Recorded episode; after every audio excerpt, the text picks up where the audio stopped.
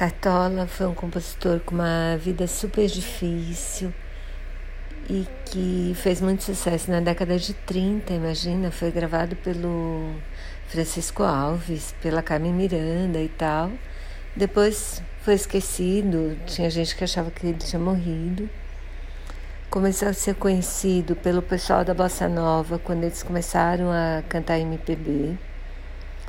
E foi gravar o primeiro disco, imaginem, quando ele tinha 65 anos.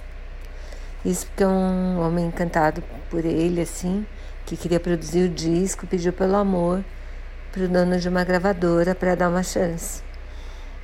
E, bom, o resto é.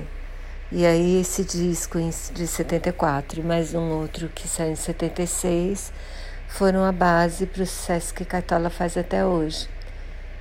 E ele tem músicas gravadas pela Nara, músicas gravadas pela Beth Carvalho, músicas gravadas pelo Cazuza, é uma das minhas preferidas dele, O Mundo é um Moinho.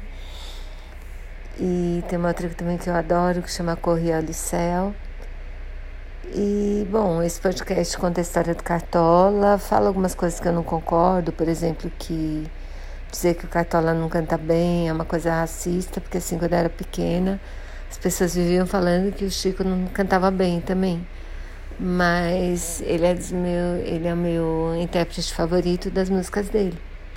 A mesma coisa, acho que o Cartola também canta as músicas dele muito bem. Então, acho que é um preconceito, barra preconceito mesmo. E, bom, o podcast é meio comprido, tem mais de uma hora, mas acho que tem muitas informações interessantes. Eu gostei de ouvir.